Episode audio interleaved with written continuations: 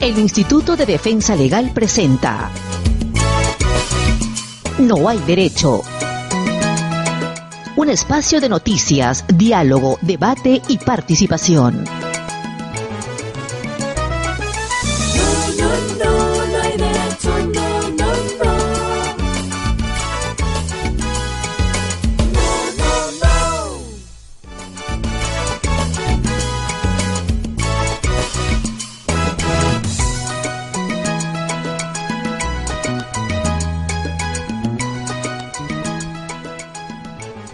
¿Qué tal amigos y amigas? Muy buenos días a todos y todas ustedes, como siempre. Gracias, muchas gracias por acompañarnos todas las mañanas. Hoy día es 25 de enero del año 2019 y como todos los días iniciamos la jornada haciéndoles llegar un afectuoso saludo, no solo a quienes nos están siguiendo a través de las redes sociales, estamos transmitiendo en vivo y en directo a través de IDL Radio en una formidable alianza con Utero.p y La Mula lo que nos ha permitido por estos días llegar a más sectores y tener la posibilidad de que algunos puedan conocer recién este programa y otros que nos seguían durante años ya nos puedan encontrar también por estas magníficas plataformas. Estamos muy agradecidos y muy contentos de esta alianza. Gracias también a todas las radioemisoras que son ahora 18 radioemisoras que transmiten el programa en vivo y en directo del todo el país y otras transmiten el programa de manera diferida y varios canales de televisión también toman la imagen del programa y lo pasan más adelante en su frecuencia. Muchísimas gracias a las personas que nos siguen en las regiones, que nos siguen fuera del país y a muchas personas de medios escritos también que permanentemente se interesan por lo que proponemos, planteamos, opinamos aquí en el programa y están siempre en el interés de que cuando empecemos a desarrollar las entrevistas que tenemos planificadas para ustedes, pues puedan tener información también que difundir y que por supuesto poner en diálogo con la propia cobertura que hacen a los temas más importantes de la jornada. Gracias por siempre estar ahí. Soy Gatzer Tuesta y como todos los días el día de hoy estaré con ustedes los siguientes minutos. Quiero comenzar el programa y me van a ustedes permitir haciendo una oración. Padre nuestro que estás en los cielos, santificado sea tu nombre. Gracias por escuchar las plegarias de miles de católicos que como yo veníamos hace bastante tiempo pidiendo que por favor Juan Luis Cipriani se fuera, dejara de ser arzobispo de Lima por el comportamiento que ha tenido y por la manera como ha llevado adelante en, con su accionar digamos, todo este proceso donde debería haberse puesto del lado de la gente y más bien llevó a la Iglesia un conservadurismo, diría yo, a un extremismo y a un fundamentalismo que son inaceptables en estas épocas.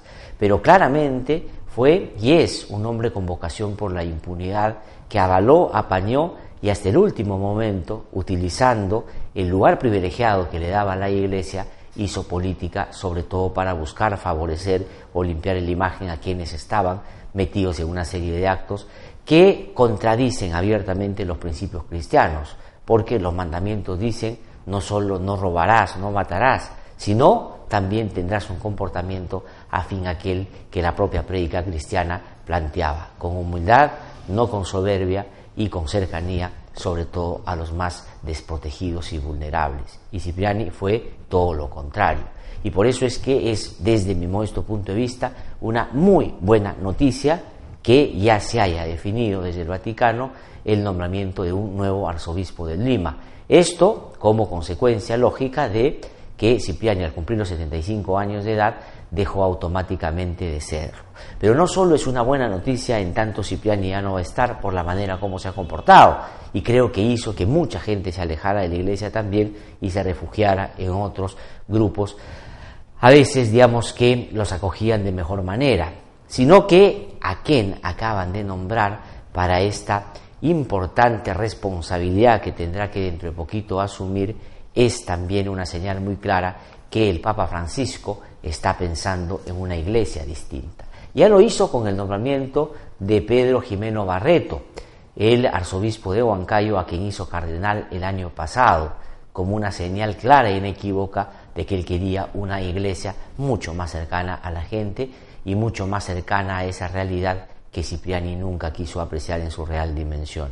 Él estaba, digo Cipriani, en un activismo claramente político ante ese tiempo, que por supuesto también se notó a la distancia cuando al lado de Alberto Fujimori no estaba del lado de quienes fueron abusados arbitrariamente por ese gobierno, sino más bien avaló varias de las cosas que ahí se cometían.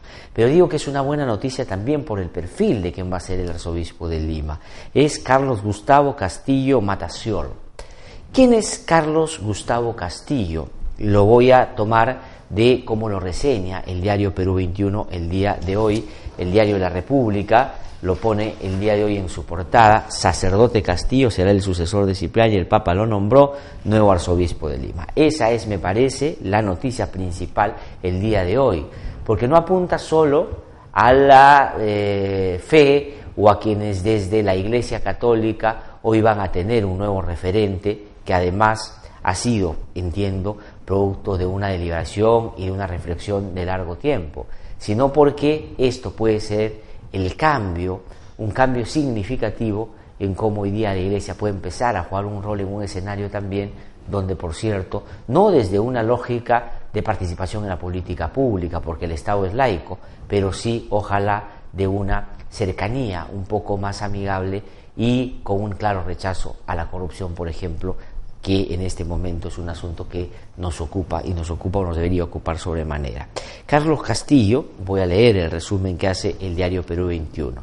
El nuevo arzobispo estudió sociología, lo que da también un elemento adicional de la mirada comprensiva que tiene sobre los problemas del país. Llegó a obtener el doctorado en teología en la Pontificia Universidad Gregoriana de Roma, o sea, tiene muy buena formación. Actualmente se venía desempeñando como profesor de teología de la Pontificia Universidad Católica del Perú. Claramente es un revés para Cipriani, porque Cipriani con su abogado Vicente Gualdejaure quisieron tomar la Universidad Católica y finalmente al no poder, esta se mantuvo en la línea que a mí me parece es adecuada para una universidad con esas características. Pues bueno, Carlos Castillo es profesor de teología. Dice también el diario Perú 21, es autor de varios ensayos y libros, ya eso hace una diferencia notoria con Cipriani, que hasta donde yo he podido conocer no escribió un libro. Y creo que más bien al momento le encontraron un artículo que puso su nombre y no era suyo, hasta donde más o menos recuerdo. Pero bueno, es autor, él hoy, el que va a ser obispo a partir del viernes o de la próxima semana, el autor de varios libros y ensayos, entre ellos Libres para creer, la conversión según Bartolomé de las Casas en la historia de las Indias, Joven a ti te digo, levántate, la opción por los jóvenes en Aparecida y caminando en el amor, el pastor de una iglesia viva. Este último dice es una compilación, escuchen esto, es una clarísima diferencia con Cipriani, es una compilación en homenaje al desaparecido cardenal Juan Landazur Ricketts, cuya vida, obra, es muy apreciada por Castillo. Un artículo contó que el cardenal Juan me impuso las manos el 15 de julio del 84 a los 34 años. Dice Perú 21 sobre el nuevo arzobispo de Lima, lo que es una magnífica noticia. En otros pasajes bibliográficos, el nuevo obispo cuenta que a los nueve años de 1959 ingresó al Colegio San Agustín y que en junio del 65 asistió a un retiro del seminario Santo Toribio que fue decisivo para definir su vocación. Un año después se incorporó a la Juventud Estudiantil Católica, a la JEC, Luego estudió ocho años en Roma y tras su regreso al país ejerció como vicario de la Tablada de Lurín. Luego ha sido párroco en diversas iglesias, entre ellas San Lázaro del Rímac. Pero este es el dato más importante en el perfil del nuevo arzobispo de Lima, en esta muy buena noticia que he recibido el día de ayer y que quiero comunicar el día de hoy. Juan Luis Cipriani ya no será arzobispo de Lima. Carlos Gustavo Castillo es considerado de una línea distinta a la del cardenal Juan Luis Cipriani, lo cual se puede apreciar en diversas publicaciones y ensayos sobre teología y jóvenes. Eso es una muy buena noticia. Pero escuchen esto, Castillo, es decir, Carlos Castillo eh, que es ahora el eh, nuevo arzobispo de Lima, ¿no? Es muy cercano, amigo, muy cercano del sacerdote Gustavo Gutiérrez, padre de la teología de la liberación. Eso para Cipriani era como la kriptonita a Superman. Tú le decías, Gustavo Gutiérrez, se desvanecía. Porque Gustavo Gutiérrez, que impulsó, que promovió, que fue el autor y el difusor de la teología de liberación, que lo que plantea es la opción por los pobres, estaba en el otro extremo a cómo ejerció su labor, no sé, de pastor, el propio Juan Luis Cipriani, ¿no?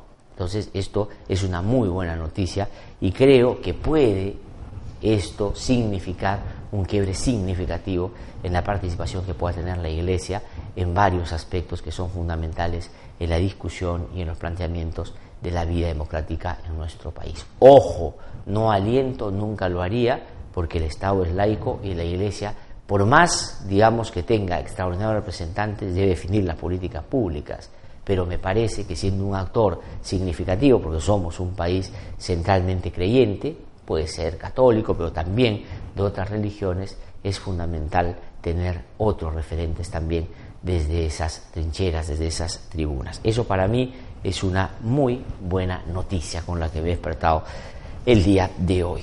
Hay otras que también me gustaría comentar esta mañana. Otra viene de la revista Caretas, que me llegó un poquito tarde ayer y no pude ya comentarla, pero tiene que ver con la trayectoria de los incidentes o los incidentes que se han presentado en el caso que está viendo la eh, Sala Penal Nacional, o lo que fuera la Sala Penal Nacional, me cuesta decir su nombre, es el Distrito Judicial que ve delitos contra la administración pública y otros delitos complejos. En esa sala o en esa jurisdicción se ven los casos Lavallato. Y en esta etapa preparatoria, preliminar, inicial, lo que se están resolviendo son incidentes que se derivan de esa etapa, por supuesto, porque todavía todo esto está en manos básicamente de los fiscales. No hay juicios todavía, porque eso es cuando ya se acusa, se inicia el juicio y en fin, estamos ya en otro momento. Por eso es que Richard Concepción Carguancho, que ha sido fundamental, y ojo, todavía su situación no se resuelve. Así que nos han aplaudido su salida, todavía no estén contentos porque la propia sala, ahora ya no la de Salguanay, que le hizo el sueño a Vicente Silva Checa, sino otra sala presidida por Inés Villa Bonilla, una gran jueza, va a revisar este caso y a ver qué decisión toma en torno a Richard Concepción Carguancho, a quien lo han sacado indebida, injustamente del cargo y han salido por ahí a tratar de hacer malabarismo, alguno diciendo que el juez tiene que ser ponderado, no puede mencionar nada en relación, él no ha hecho nada que no haya dicho una sentencia. Y los jueces se conocen por sentencia. Si el juez habla de su sentencia, es parte de lo que se permite. Y ahí, efectivamente, lo que ha terminado haciendo en la práctica, y esto es una opinión, la sala le ha dado la mano a quienes se han beneficiado con ese tema, desde mi modesto punto de vista. Pero bueno, sobre ese caso, sobre esos incidentes, ¿cuál puede ser la consecuencia concreta de que Richard Concepción Carguancho ya no esté? Y a eso apuntaba Vicente Checa, que era el gran escribidor o hacedor de la estrategia de defensa de Keiko Fujimori y de todos los que alrededor de ella formaron una organización criminal, según ha podido advertir el Ministerio Público. Vicente Silva Checa era el operador, era el gran, el gran diseñador de la estrategia. ¿Y por qué digo eso? Porque José Domingo Pérez, el fiscal que investiga este caso, encontró en su casa la estrategia en blanco y negro. Hay que obstaculizar, hay que generar estos incidentes, hay que generar nulidades y hay que tratar de sacar a Concepción Carguancho. Y han ido consiguiendo varias de esas cosas, no por tener la razón, sino desde mi punto de vista por, obviamente, otras consideraciones. Pero bueno, se fue Richard Concepción Carguancho, todavía no es definitivo tenía que asumir la señora Arias Quispe. Resulta que aquí sucede un dato curioso que a mí me parece algunos colegas, hombres o mujeres en algunos medios, un poquito desavisados en estos temas, celebraron y dijeron hay que reconocer que la señora Loza ha tenido la caballerosidad, la gentileza de eh, pedir que se inhibe esta jueza porque la apoyó en un casito concreto.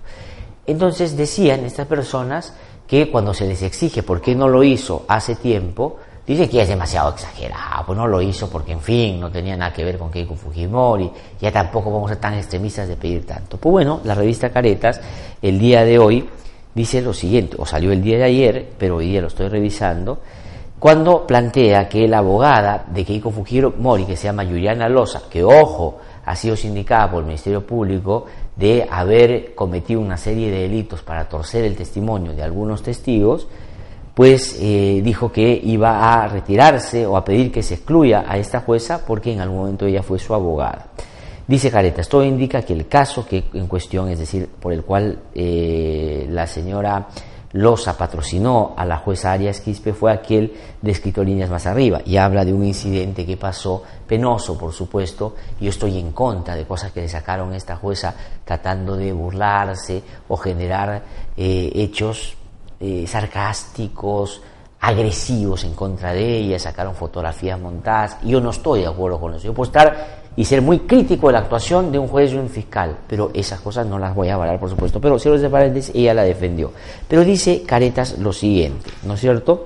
El problema es que Arias Quispe falló a favor de Fuerza Popular en noviembre del año 2017, cuando ordenó al fiscal José Domingo Pérez que defina, denuncie o archive, ¿no es cierto?, en solo 10 días la investigación por el caso de los cócteles, lo que claramente significaba que se iba al archivo, porque 10 días no podían ser suficientes para un caso tan complejo. Para Arias no aplicaba adecuar el caso de la ley de crimen organizado para este caso, pero la Corte Suprema, dice Caretas, le enmendó posteriormente la plana a la jueza, es decir, decidió, pero le enmendó la plana porque ya no estaba en nuestro Zapariachi, porque nuestro Zapariachi en el plan de Vicente Silva Checa era el que iba a validar lo que le hizo la patrocinada de Loza a la señora Keiko Fujimori, decir, no adecuar la ley de criminalidad organizada.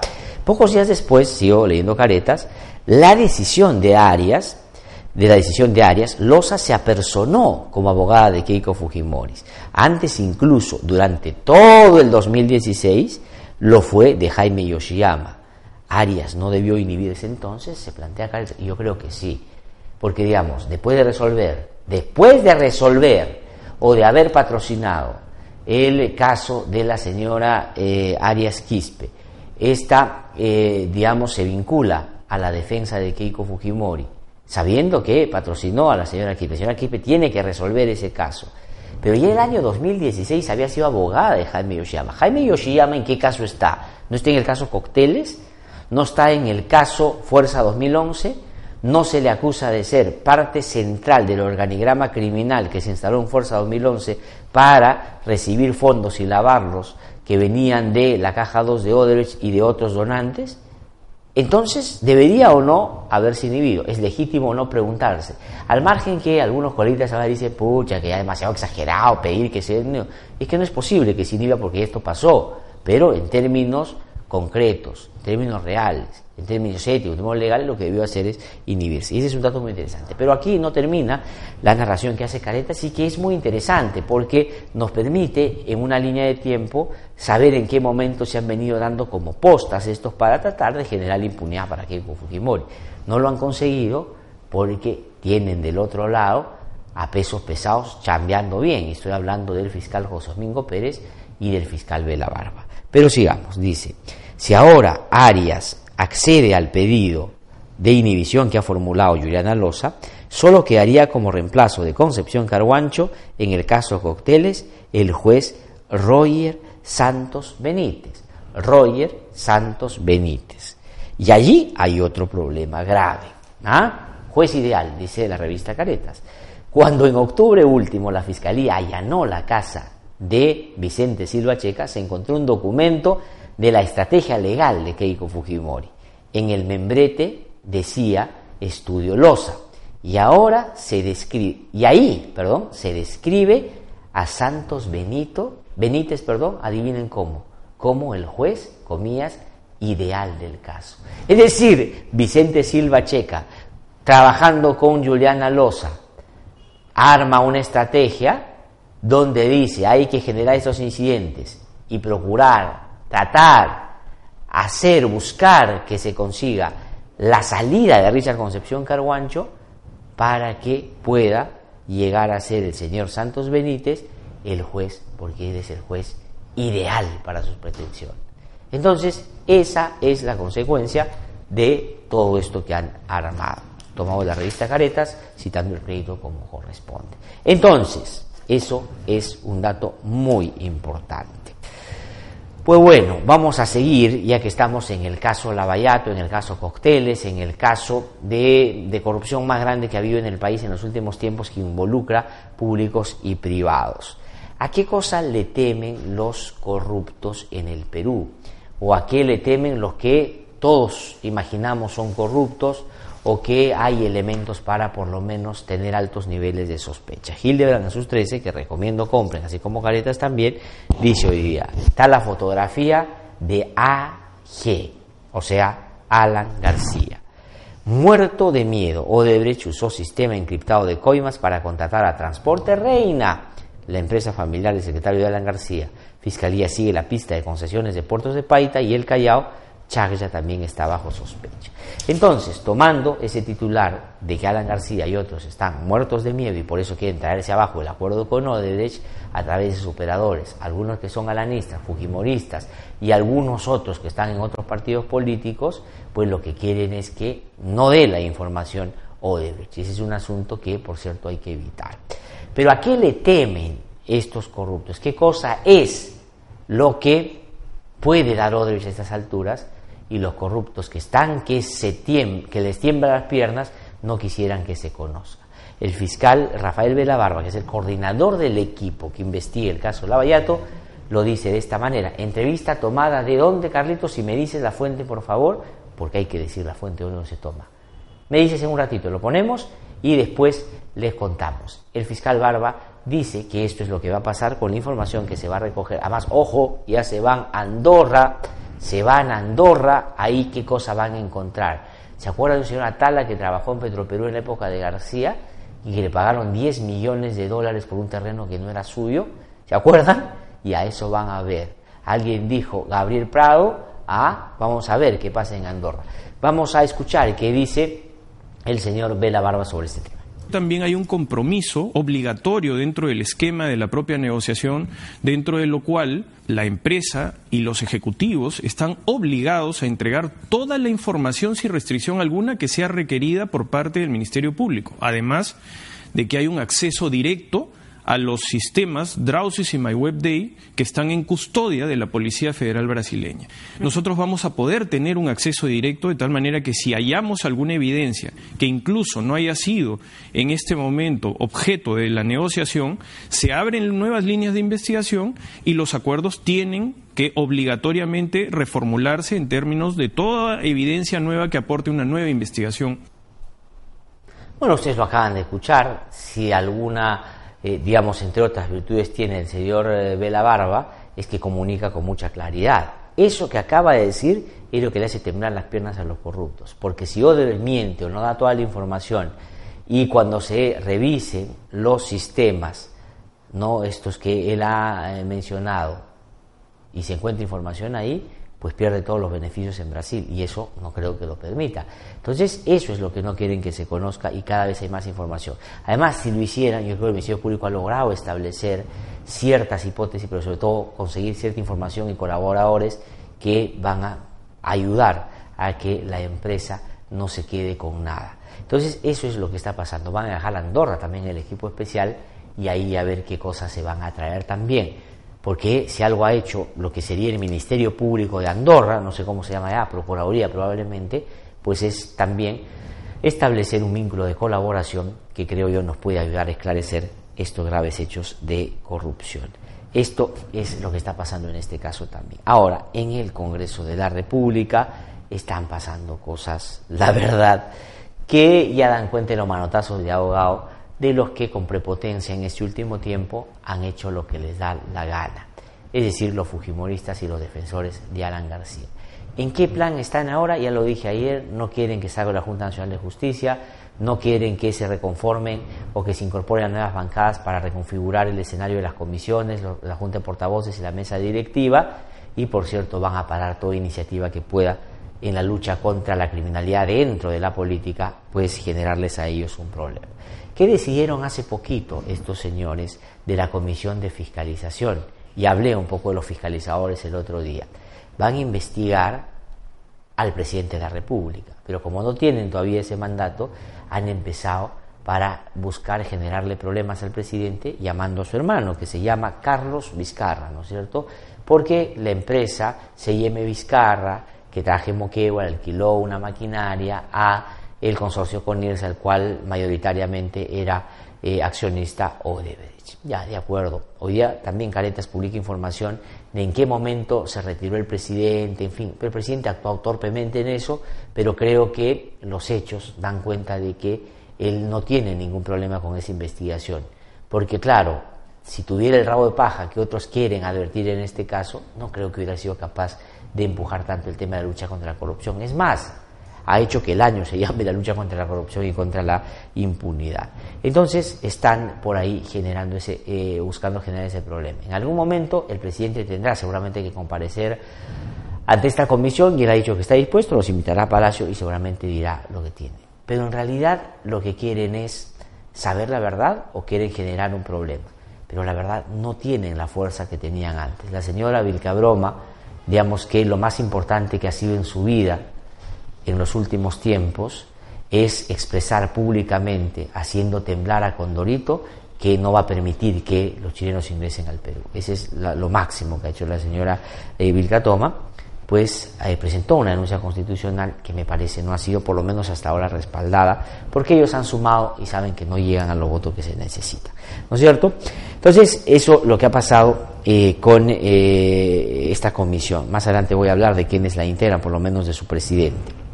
Están demorando la Junta Nacional de la Justicia. No quiere. Claro, si, tienen a Vicente, eh, ¿cómo se llama? Walde Jauregui, ¿no? Hablando lo que habla. Ese señor, como dice el ministro de Justicia, debería ya no estar en la OGMA. Deberían sacarlo. ¿Cómo se va a moralizar los jueces? Eso es una vergüenza. Hoy día hay una caricatura muy, muy simpática en el diario La República que es sobre este personaje, Walde Jauregui, no, no lo voy a mostrar aquí, pero la voy a leer. Está Waldejauri dando como un mensaje a la nación y dice, estas son las nuevas normas de control de la magistratura. Uno, se puede estacionar en las veredas. Dos, el asesinato es un delito leve. Tres, llamar a un hermanito para recomendar a alguien no es tráfico de influencia. El nuevo estándar. Entonces, con este estándar, ¿creen ustedes y pónganlo en la red, por favor? ¿Creen que vamos a limpiar el Poder Judicial? Que vamos a sacar a todos los inostros a pariachi cuando tienes una persona como esta que tiene esta, eh, digamos, esta escala de valores? Entonces esto tiene que resolverse. El ministro de Justicia yo no puedo hacer nada, no lo puedo sacar. Yo soy ejecutivo, ellos son judiciales, son independientes, pero creo que deberían encaminar una decisión en ese, en ese sentido. Además, me ha dicho hoy día temprano Carlitos Yancul que ya comenzamos con las entrevistas la próxima semana y el lunes, después de los comentarios que me toca hacer todas las mañanas, viene y conversa con nosotros el ministro de Justicia, Vicente Ceballos, que ya se comprometió para hablar de este y, por cierto, otros temas eh, también. Entonces, eh, el señor o los señores del Congreso, señores y señoras del Congreso y los de Fuerza Popular y sus aliados no quieren que avance, por supuesto, la Junta Nacional por la Justicia. Y por eso están haciendo una serie de eh, actos que dilaten la discusión o la aprobación de los dictámenes que hay o de los proyectos que ahí se han presentado de desarrollo de esto que por referéndum se eh, volvió constitucional o se, eh, digamos, decidió el 10 de diciembre del año pasado. Vamos a, o el 9 de diciembre del año pasado, vamos a escuchar al congresista Johnny Lescano de Acción Popular cuando con claridad desde mi punto de vista expresa cuál es la jugada del Fujimorismo y el aprismo el día de hoy en el Congreso sobre este tema. Vamos a escuchar. Están haciendo mesas técnicas que no tienen ningún sentido, invitando incluso a los funcionarios o que trabajan en el ex Consejo Nacional de la Magistratura para reformar la Junta Nacional de Justicia. Eso no tiene sentido. Hacer mesas técnicas con funcionarios que han estado en un cuestionado organismo que ha estado traficando los votos, a mí me parece que no tiene ningún sentido. Ese asunto ya ha debido estar aprobado. ¿Cómo lo ha aprobado la Comisión de Justicia tan rápido? No había ninguna necesidad de estar dilatando con mesas técnicas que no tienen sentido. Si hay un retraso, si hay una demora. Tiene razón Johnny Lescano, haciendo mesas técnicas inútiles, llamando a gente que no tiene nada que aportar. La única finalidad es que no se avance nada. Es como cuando uno se juega una bicha en un partido de fútbol y, digamos, no quieres que ni te ataquen, ni, ya, ya estás contento como están manejándose las cosas. Entonces empiezas a jugar para allá, para allá, para allá, ya no haces nada, ¿no es cierto? Así nos quieren como aburrir o vencer con este tema. Y hace bien Johnny Lescano en hacer notar esta estrategia dilatoria en torno a un asunto que todos estamos exigiendo. Yo soy crítico de cómo ha quedado la Junta Nacional de Justicia, creo que la comisión que lideró el señor Wagner, muy respetable, gente que yo conozco, por cierto, pero hicieron una cosa que no era la mejor y han hecho una han generado problemas, pero digamos nada es peor a lo que había y hay que avanzar en desarrollar eso, por cierto, pero en el Congreso no quieren que nada cambie. Al punto que cuando le dicen a la señora Rosa Barra que es un personaje, yo diría, eh, ya recomendé el otro día que hagan estudios sobre Becerril en la Facultad de Ciencia Política, de cómo o qué hemos hecho en el país para merecer ese tipo de políticos, un balance serio, así a lo Porchel Arizaga, cuando están haciendo ahora tesis sobre su comportamiento en los reality shows, hagan uno sobre eh, Becerril y sobre Rosa Bartra. Rosa Bartra es un personaje muy interesante para el análisis. ¿no? Escuchen, así se defiende porque ella es presidente de la Comisión de Constitución, solo en un país como el Perú. Claro, ella es presidente de la Comisión de Constitución. Y escuchen cómo se defiende cuando le dicen, oye, está dilatando y no se están haciendo bien las cosas, deberían apurarlas un poquito.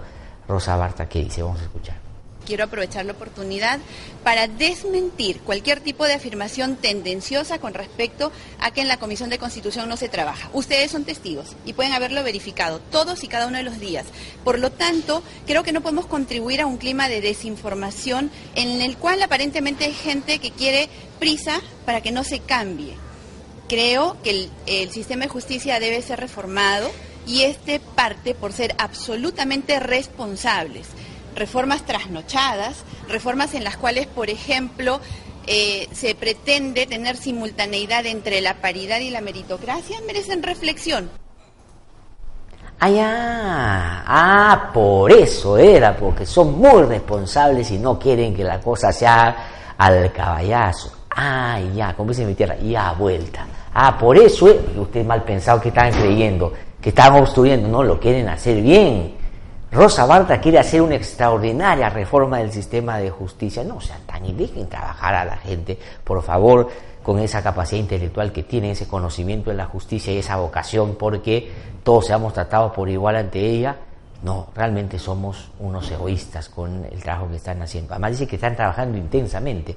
Ya la vez pasada la señora Rosa Barta dijo, ¿qué quieren? Nos estamos sacando el ancho, estamos trabajando de 9 de la mañana hasta las 7 de la noche. Y claro, la gente le dijo, espérate un ratito, pero así trabajamos todos. Acá, todos mis colegas, acá está Carito, mi productor, mi editor periodístico Edison Uriarte, llegamos a las 6 de la mañana. Ayer yo me he ido a las 7 de la noche y ellos se han quedado todavía. Y no que estamos Así es, pues, uno tiene que trabajar. Pero no me vengan a decir que están haciendo las cosas porque ahora se les ha nacido o les ha nacido, surgido una vocación por la justicia transparente. Quieren amarrar para que nada cambie. Eso es, pero la ventaja o lo bueno y lo que nos hace a nosotros el trabajo muy fácil como periodistas son tan eh, diáfanos, son tan transparentes, son eh, casi, casi, este, eh, ¿cómo, digo? Vinifans son, ¿no es cierto? Se les ve siempre, entonces es muy fácil estimar cuáles son sus verdaderos objetivos. Esto en el Congreso de la República. Buena noticia da el comercio hoy día en su portada, fortalecen Fiscalía que investiga los cuellos blancos del puerto.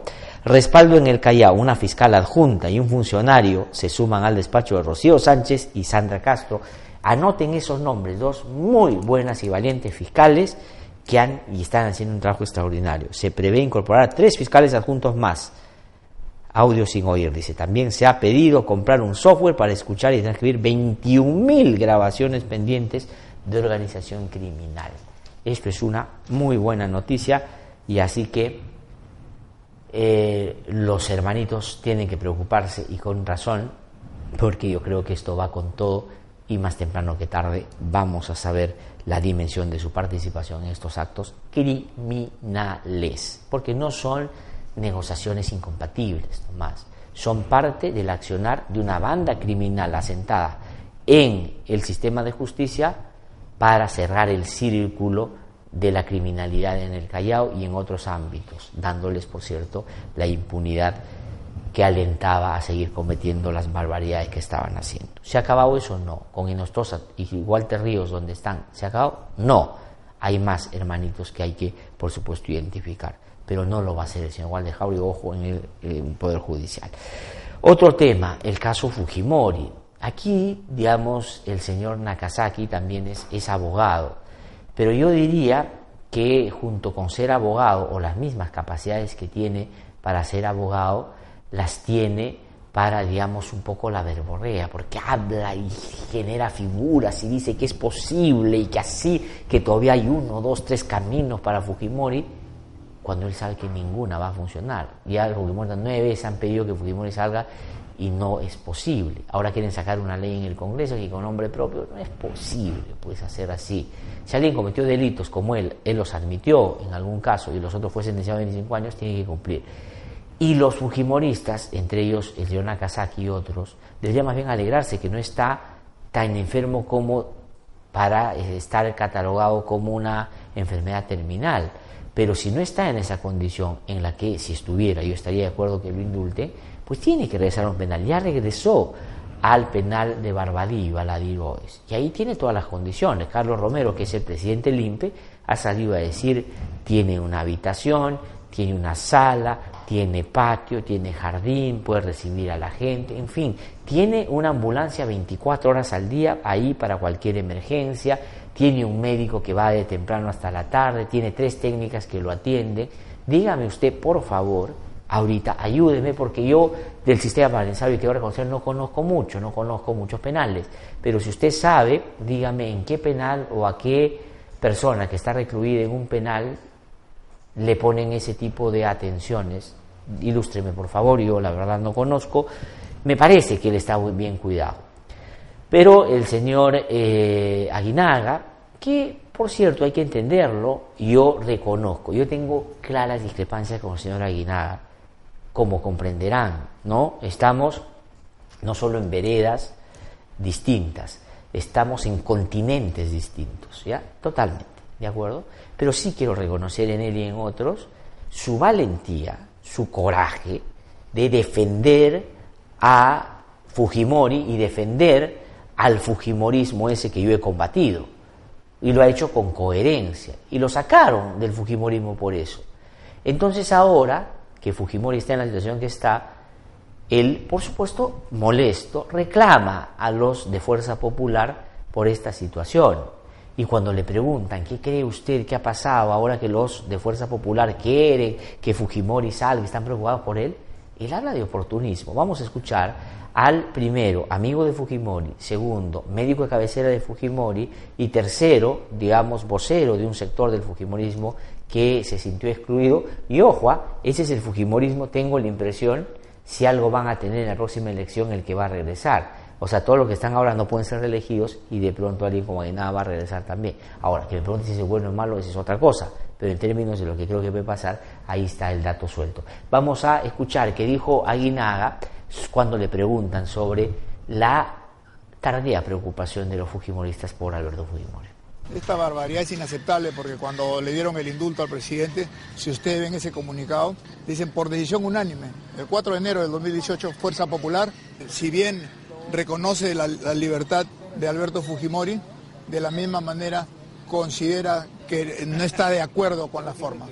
Y al final, en el último capítulo, después felicitan a los señores hoy convicto Pierre Figari y a la señora Ana Gers. Ese es oportunismo puro. Aquí no hay corazón, no hay camiseta, no hay nada. Eso de que vengan los llantos en la hora enésima o los lamentos, cuando en su momento se debió haber hecho respetar el indulto constitucional que dio el presidente Pedro Pablo Kuczynski. Bueno, está clarísimo, ¿no? Él representa un sector, está cercano a Fujimori y dice que esto es oportunismo puro y llama convicto a Pierre Figaria. En eso, por supuesto, ha tenido que ver mucho la manera como ellos se han sentido eh, maltratados y que fueron sacados de Fuerza Popular, ya saben ustedes de qué forma, ¿no es cierto?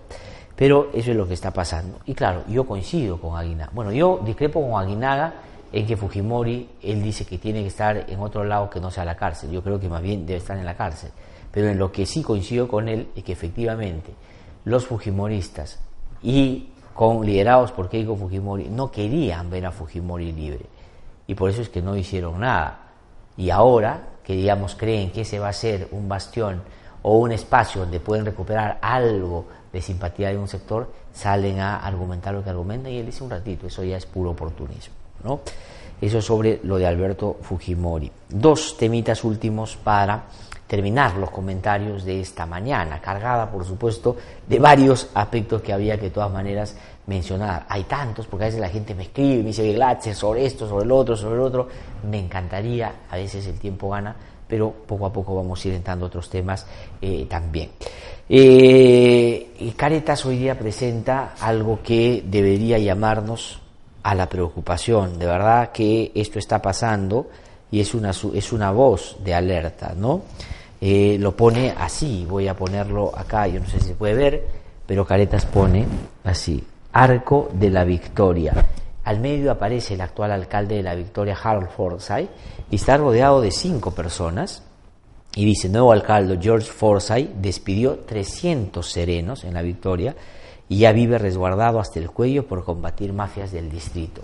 Ayer han detenido a una persona que se dice era parte de esta organización que estaba eh, amedrentando, extorsionando al alcalde de la Victoria. Y se ha determinado que esta persona que eh, participaba, parecería de esta organización criminal, es una persona que estuvo vinculada al MRTA inclusive. Eso es lo que ha pasado en la Victoria y esto es lo que está pasando con las autoridades que empiezan a buscar tomarse en serio este grave problema de la violencia y la inseguridad. En Bellavista el alcalde, que se apellida mal partida, también está en una situación similar que le han amenazado por tomar algunas decisiones contrarias a esta estrecha relación que han sostenido autoridades ediles con mafias de delincuentes y sicarios. Cuidado, eso ha pasado en varios lugares. De hecho, hay cinco o seis alcaldes presos por participar de organizaciones criminales, no por robar, eh, digamos, en la obra eh, o tirarse tal o cual cosa. Parte de organizaciones criminales que tienen una envergadura de naturaleza, por cierto, distinta. Entonces hay que tener mucho cuidado con esto porque efectivamente es un grave problema. Termino haciendo los comentarios sobre, y hoy día Perú 21 lo pone muy bien en su portada, mujeres y víctimas. No se están matando, es el hashtag. En el Callao y en Amazonas, dos jóvenes fueron asesinadas ayer por sus parejas. Qué país para más enfermo y qué poco interés le prestamos a un grave problema como este del feminicidio como otros que están pasando. Vamos a empezar a trabajar aquí en el programa sobre el tema de trata de personas, que también vulneran los derechos, sobre todo de niños, niñas, adolescentes y de mujeres que son a veces tratadas como mercancía. Pero este es el caso del feminicidio, dos mujeres, Luzmila eh, Kisuruko y María Nelly Sánchez, fueron brutalmente asesinadas por sus parejas. Pero también el diario Perú 21 pone el caso de dos personas, dos mujeres conocidas, que son destacadas en el ámbito profesional en que se desempeñan. Paloma Docea, que es una deportista de alto nivel, que estuvo en el Fujimorismo, fue ese retiro y hoy está en Acción Popular, y Lorena Álvarez, una eh, periodista, ¿no es cierto?, valiente, que denunció no solo agresiones físicas y psicológicas, sino el intento inclusive de asesinato. Paloma Docea denunció acoso y en el Congreso de la República y tocamientos indebidos, ¿no es cierto? Y esto, ¿quién lo generó según la denuncia que ella ha hecho? Y aquí regreso a uno de los temas que yo comentaba más temprano. Luis López, congresista de Fuerza Popular a la que pertenecía Paloma Noceda cuando ocurrieron los hechos denunciados sobre tocamientos indebidos. Es presidente de la Comisión de Fiscalización del Congreso de la República.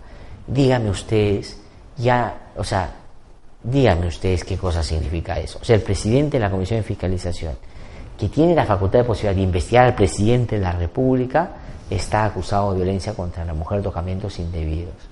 Y no pasa nada. Welcome Perú. ¿Ah? ¿Cómo puede ser posible eso? Y en el caso de Lorena Álvarez, este sujeto que se llama Juan Mendoza, Juan Jorge Mendoza Pérez, Escuchen ustedes a los títulos. Economista de la Universidad Pacífico, profesor de la Universidad de San Marcos, profesor de la Universidad del Pacífico, 28 de septiembre, dice el diario pero 21, intentó ahorcar a Lorena Álvarez en su bien de San Isidro. 3 de octubre es denunciado en la comisaría de Orrantia. 20 de diciembre de 2018, la primera Fiscalía Provincial de San Isidro formalizó denuncia penal contra Juan Mendoza por presunto delito contra la vida, el cuerpo y la salud, agresiones en contra de las mujeres o integrantes del grupo familiar. ¿Y qué cosa ha hecho? Cobardemente. Se ha alargado, se ha ido del país, no se sabe dónde está, Careta dice que puede estar en Miami, en fin. Así son, pues, así son. Valientes, bocones, cuando salen a hablar de otras cosas. Pero cobardes, intentando matar a una mujer o intentando agredir o agrediendo permanentemente a las mujeres. Y valientes cuando hay que enfrentar la justicia. Mentira, no valientes, cobardes, porque se van. Y ese es un asunto que desde todo punto de vista hay que, por cierto, cuestionar, hay que indignarse por esas cosas. No puede ser que en nuestro país se sigan matando mujeres. Eso no puede ser posible. Tenemos todos y todas que trabajar. Esta es una enfermedad a la que le tenemos que aplicar la dosis necesaria para que no solo se acabe, para que no solo lo que se cometa se sancione, sino para que este tipo de asuntos graves se puedan prevenir. Esa es una tarea que todavía no asumimos como país. Presidente Vizcarra, usted que está en una línea, diría yo, aceptada por la población en algunos otros temas como la justicia y la política.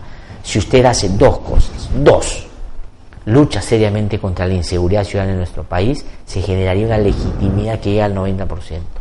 Y si hace que este país sea menos violento, menos violador de mujeres, menos, digamos, permisivo con el feminicidio, usted sería el presidente que dejó esa marca y esa huella para que los cambios en adelante sean irreversibles.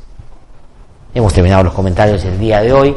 Que tengan un magnífico día. Nos encontramos el día lunes a las 7 de la mañana aquí con los comentarios y nos visita, como nos visitó el martes Gustavo Borriti, el ministro de Justicia Vicente Ceballos. Luego le vamos a ir contando ya nuestros invitados que vienen. Poco a poco incorporamos una entrevista y Carlito se frota la mano porque me dice, ahora esto está en mi cancha, porque el 4 de febrero, programa de tres horas. Estamos muy contentos de cómo esto está avanzando.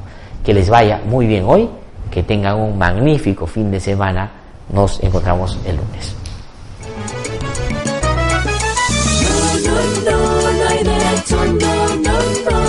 El Instituto de Defensa Legal presentó